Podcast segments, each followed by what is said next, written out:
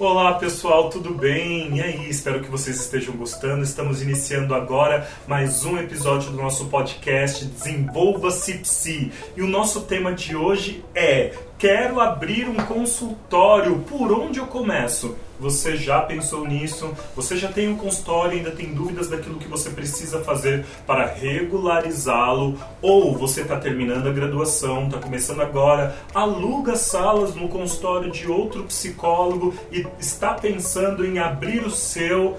Agora nós vamos discutir sobre isso e quem vai dividir um pouquinho da sua experiência conosco é a neuropsicóloga Juliana Silva. Ó, oh, mais uma Silva aqui. Dois Silvas aqui falando.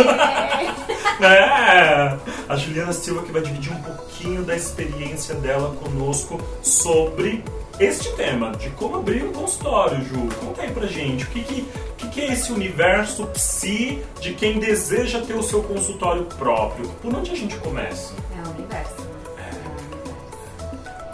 Bom, esse ano, né, esse mês, tô comemorando três anos de consultório. Olha, é um três anos, três, parabéns, parabéns, olha aí. E foi algo assim, não imaginado, não planejado.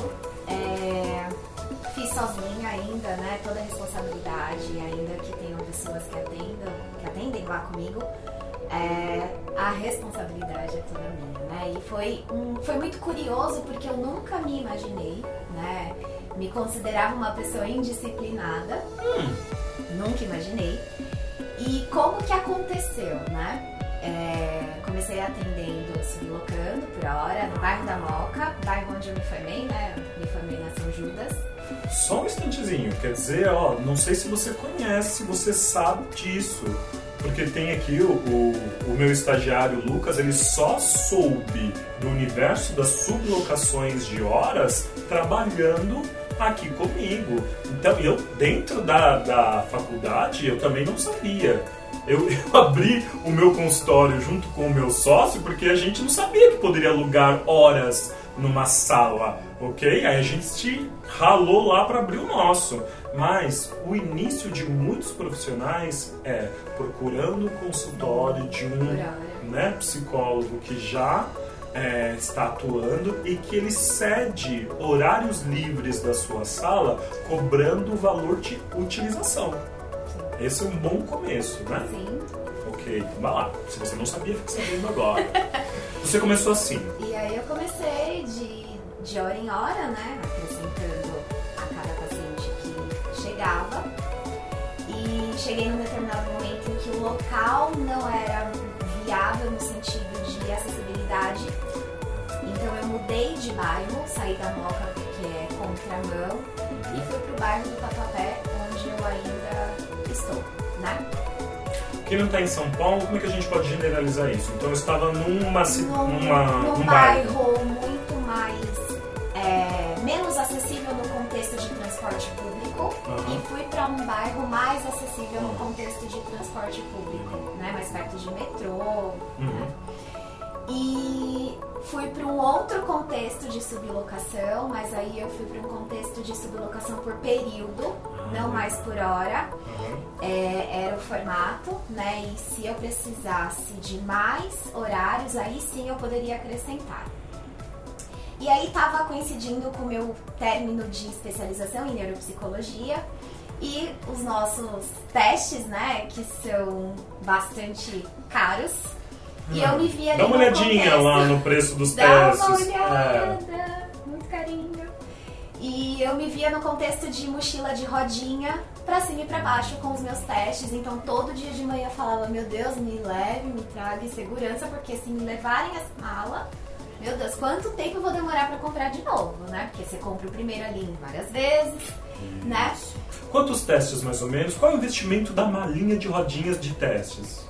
Olha, VISC, né, para avaliação de criança e adolescente, 3, 3 e pouquinho, VAIS, né, adulto e idoso, 2 e pouco, 3.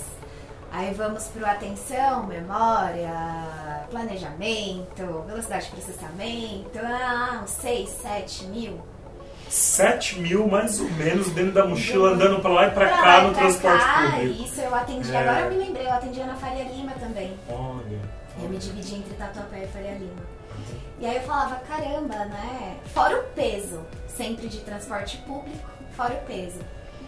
E aí é, tinha um, um, prédio no Tatuapé, né? Primeiro eu fui para um contexto de sublocação. Uhum. E aí eu tinha uma dentista num prédio que tinha procurado, quando eu fui pro Tatuapé, esse lugar e ela não tinha, uma psicóloga nesse prédio não tinha o horário que eu precisava, inclusive onde é o meu consultório hoje. Olha hum, que engraçado. Olha isso. Ela não tinha a disponibilidade que eu precisava. Aí eu fui pro outro lugar. E dali um ano, a minha dentista falou: a psicóloga tal vai sair do, do consultório. E aí eu falei assim: nossa, né? E aí depois ela falou assim: a psicóloga saiu aquilo me acendeu de um jeito, né? Eu falei, caramba, será que é agora, né? Entrei em contato com o proprietário, ela tinha saído entre 10 e 15 dias, assim. Conversei com ele e fui lá, vi a sala, já conhecia a sala, uhum. fui lá, vi a sala. Pensamos num valor, negociei, acho que é um ponto muito importante. Ah, legal, isso, então frisa aí, frisa aí. Uhum. Ali no começo é negociar valores, né? Pensar valores, pensar local. Ju, calma aí, ó, vamos lá. Pensar valores. O que, que eu preciso, que tipo de valor, o que, que eu preciso pensar para eu sair procurando uma sala aí? Que, que, que, critério eu utilizo? Mesmo que sejam de valores, porque eu vou ter sala de tudo quanto é preço. Sim, então, não necessariamente preciso pensar na sala. Eu olho para onde para ter esse critério? Eu via faturamento. O meu faturamento. O meu faturamento, uhum. né? E o, o custo fixo da sala. Né? Então, assim, o meu faturamento, é, uma reserva que eu tinha e o custo fixo, porque você tem que pensar, você vai ter seguro fiança ou você vai ter depósito? Se você vai ter depósito, você vai desembolsar três meses daquele valor. Isso, isso é um valor que você não vai ter acesso, né? Se uhum. você precisar de dinheiro. Né? Tem uma terceira, que é o fiador. É, ou é seguro fiança, uhum. né? Ou é o depósito. Não, tem o fiador. O seguro fiança você vai pagar por uma instituição, certo? Você tem o fiador que pode assumir também ah, verdade, uma pessoa que verdade. tem uma casa própria, né? É, que às verdade. vezes você tem um familiar. É, nessa... Isso, Na minha tem... cabeça eu tinha duas opções. Isso, tem, você tem essas três, né? É, e às vezes você tem instituições que. instituições assim, do proprietários você tem proprietários do lugar que aceitam uns e não aceitam outros. Né? É, lá ele me abriu a possibilidade de depósito ou seguro fiança e eu optei pelo seguro fiança. Tá. Então eu contratei uma empresa Isso. e fiz o seguro fiança. E você precisa pensar nesse faturamento. Né? Porque você precisa pensar na sala, só que você precisa pensar que vai ter coisas dentro da sala, né? E você vai ter que desembolsar móveis, né? Hum. Cuidar da sala, né? Então você precisa pensar acústica como que tá, vai ter reforma, é, pintura, tudo isso envolve custo, né, de sala. Então o seu faturamento ele tem que ser muito, você precisa ter muita clareza do faturamento para entender se é ou não no momento. Além do faturamento, você já atendia, certo, por hora. Sim. Você fez uma reserva para poder fiz. pensar isso, pensando? Fiz uma reserva. Ah. Eu fiz uma reserva pensando em reinvestir em testes, em, né, melhorando ali, porque eu comprei os mais tradicionais e os, melhor, é, os que eu precisava de primeira, de pronto ali, e depois alguns mais específicos, dependendo da demanda. Né? Então eu reinvesti uma parte nisso reinvestir uma parte em supervisão, em continuidade ali de, de estudos uhum. e uma reserva, né, caso eu precisasse de alguma coisa que acabou indo aí para um contexto do consultório.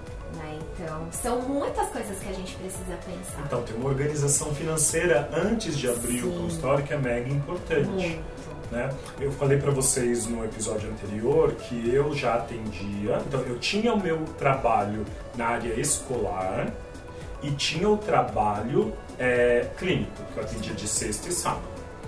Eu faturava com trabalho clínico 850 reais apenas e a minha parte do aluguel eram 800 reais. Só que para eu poder ir para uma sala, como eu tinha o trabalho Na escola, na área escolar, eu vivia com o dinheiro que eu ganhava na área escolar e o, atendi, o que entrava dos atendimentos clínicos eu ia poupando.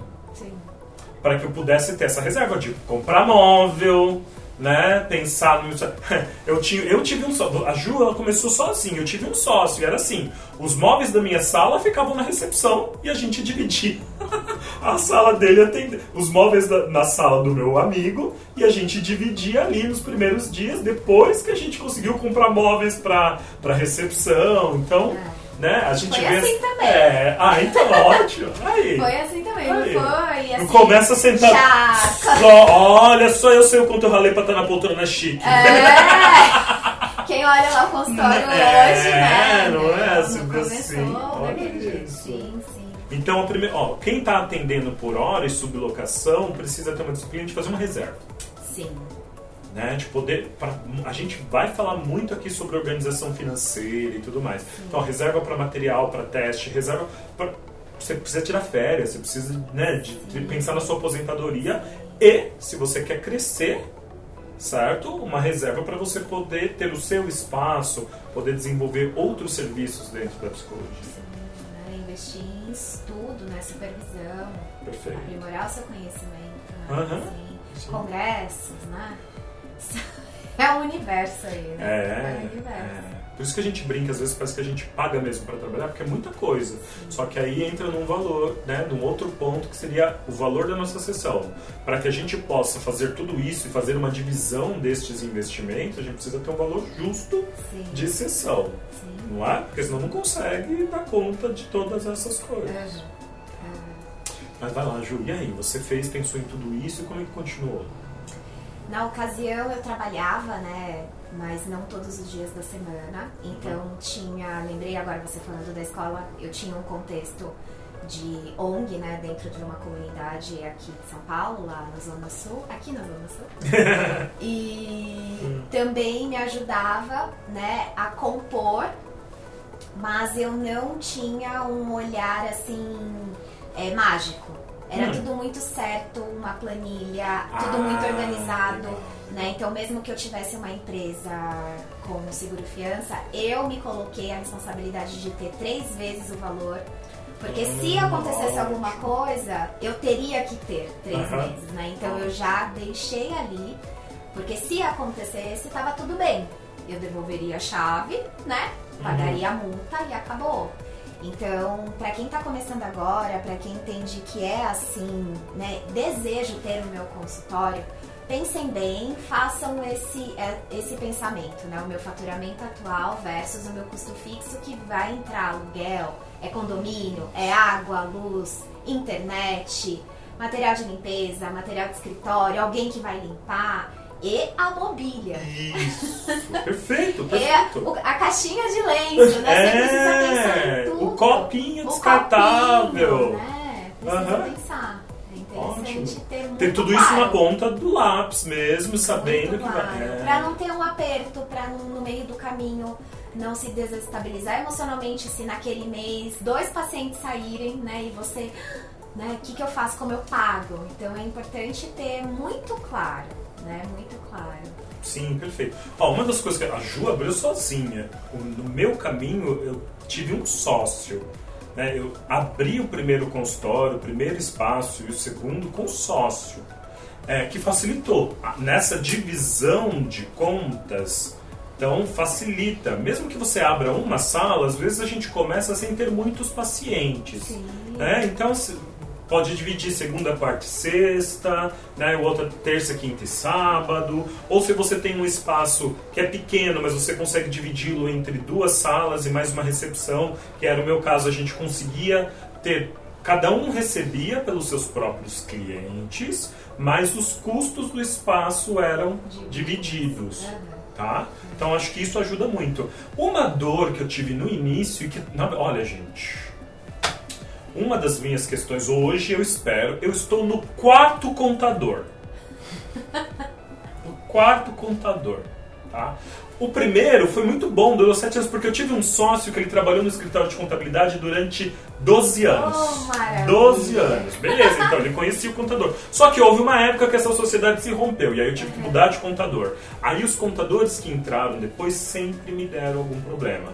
Eu não manjo nada de contabilidade, eu acreditava naquilo que eles estavam cobrando, só que aí depois vinha alguma taxa da prefeitura, vinha alguma outra coisa, uma notificação de que estava faltando algo, eu falei, meu, o cara não tá fazendo o trabalho direito. Aí muda de novo, muda mais uma vez, enfim, estou no quarto, estou esperando que esse né, dê certo. Teve indicação. Então, como é que eu estou tentando resolver a dor do contador? Com a dor do contador. Como eu estou tentando resolver isso?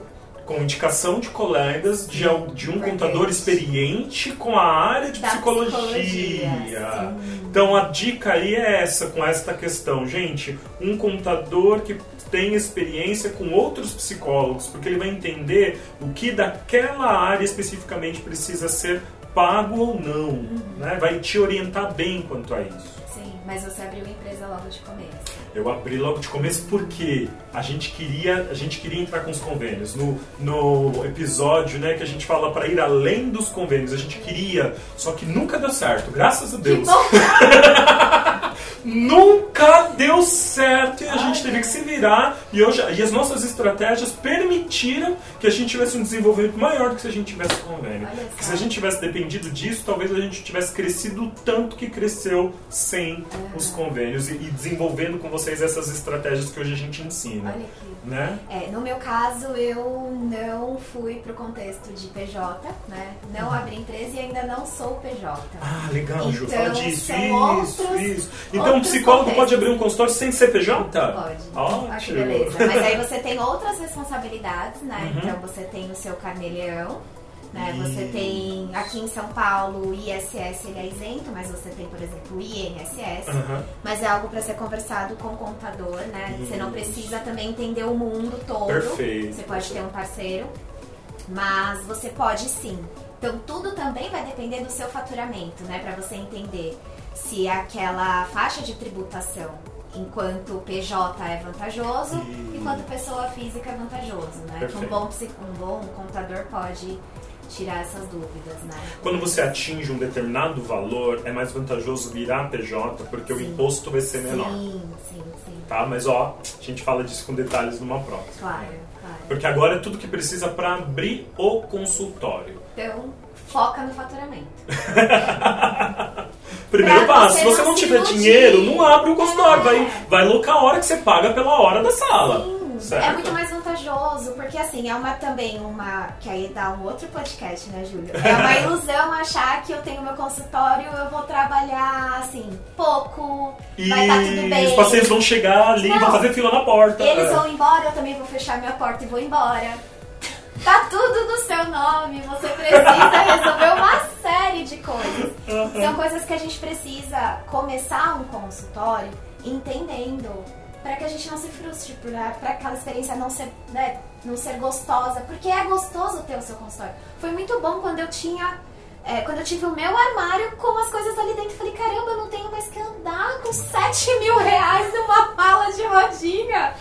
Foi maravilhoso, foi deliciosa, foi deliciosa a sensação, mas eu também precisava pensar que eu tinha outras responsabilidades, né? Sim. Dos lugares que eu sublocava, eu não tinha responsabilidade nenhuma a não ser cumprir os horários, o pagamento, entregar a sala do jeito que eu peguei, né? Ali já era uma outra história Isso. né? Ai, a luz, nananã, Juliana, Juliana, Juliana. Então, assim, são outras responsabilidades gostosas, vividas de uma maneira gostosa, mas que precisam estar dentro aqui do radar, que elas são suas, né? Sim, sim, ótimo. Muito bom, muito Legal. bom isso mesmo, Ju.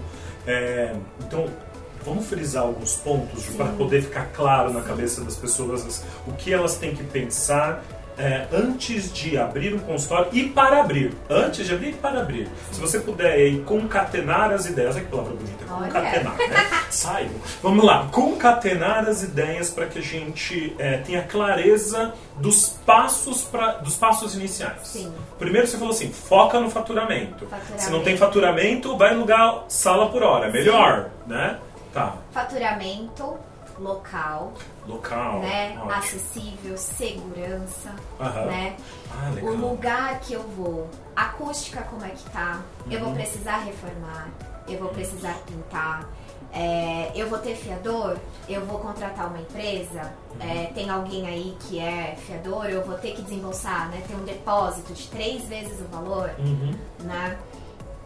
Ah, Põe na ponta do lápis cada item, né? Que nem você disse, material de limpeza, Isso, é, todo, internet. além de mobiliar os custos fixos, Custos né? fixos. A água, a luz, a internet, o lencinho, Sim. né? Os copos, o papel higiênico, tudo. você quem vai limpar, Isso, pessoa. é verdade. Muito- isso, é, né? ótimo. Colocar tudo isso na ponta, ponta do lápis. Valeria a pena é, alugar e já ter uma pessoa para sublocar os horários ou não? Sabe uma coisa que nós não falamos e que eu também acho essencial? É. Ter perfil empreendedor. Se, porque o, o consultório Mas não é, é empresa. isso, né? Eu não comecei assim, meu Deus, como foi difícil virar essa chave! Ótimo! Ai, meu Deus, eu, tinha uma, eu tenho uma grande amiga que ela falava Juju, para de pensar como funcionária! Você é a dona! E eu falava, ah, tá bom! É, porque é uma construção. É isso, ótimo, Né? ótimo. Eu sou aquela pessoa organizada que tem, que tem planilha, eu gosto, eu funciono, eu sou visual. Uhum. Mas a ideia de ser dona, você precisa ter uma outra cabeça, Isso. isso. né? E legal assim, mas ó, para construir, preciso querer ter este lugar do empreendedor. Eu acho que quando eu quis falar do perfil, é esse desejo de ocupar Sim, esse lugar. sim. O segundo é a construção desse lugar do empreendedor. Porque eu tenho aqui, hoje, eu tenho a possibilidade de ter seis salas de locação, certo? Então eu tenho profissionais aqui que cobram bem, que têm pacientes, mas que eles não querem ter o espaço deles. Que eu entendo. Porque eles não querem ter Isso. preocupações que a gente falou, e tá tudo Sim, bem. Tá tudo bem. Tá tudo tranquilo, É. ok. Agora tem outros que sabem, quando, quando colocam na ponta do lápis, sabem que o dinheiro que pode entrar, ele tendo o espaço dele, quando você tem muitos clientes, é maior. Então seu, seu faturamento, ele aumenta, mas o seu trabalho aumenta proporcionalmente. Então, pesa também, não tem... Gente, você não vai pro inferno dos psicólogos se você não tiver a sua sala, tá? Você não precisa ter medo disso, ok? Existe um céu para você também. Então você fica tranquilo. Tudo bem, É. tudo bem. Se- nossa, quando eu, quando eu chegar lá, eu vou ter minha sala XYZ. Não, existem vários lugares que é o chegar lá. O Uhum. importante é você estar satisfeito com aquilo que Existem você. vários lá. Isso, né? Que vão pro- provocar essa satisfação. Sim. Mas para você que deseja, que eu sei que você quer ter sua sala, não quer ficar andando. Nossa, o meu problema era a caixa lúdica. Eu atendia criança, então eu- eu Uhum. entrava no metrô com a caixa Então, porque lúdica. hoje eu penso, será que se eu tivesse feito especialização em neuro, eu teria pleiteado um consultório? Talvez naquele momento não.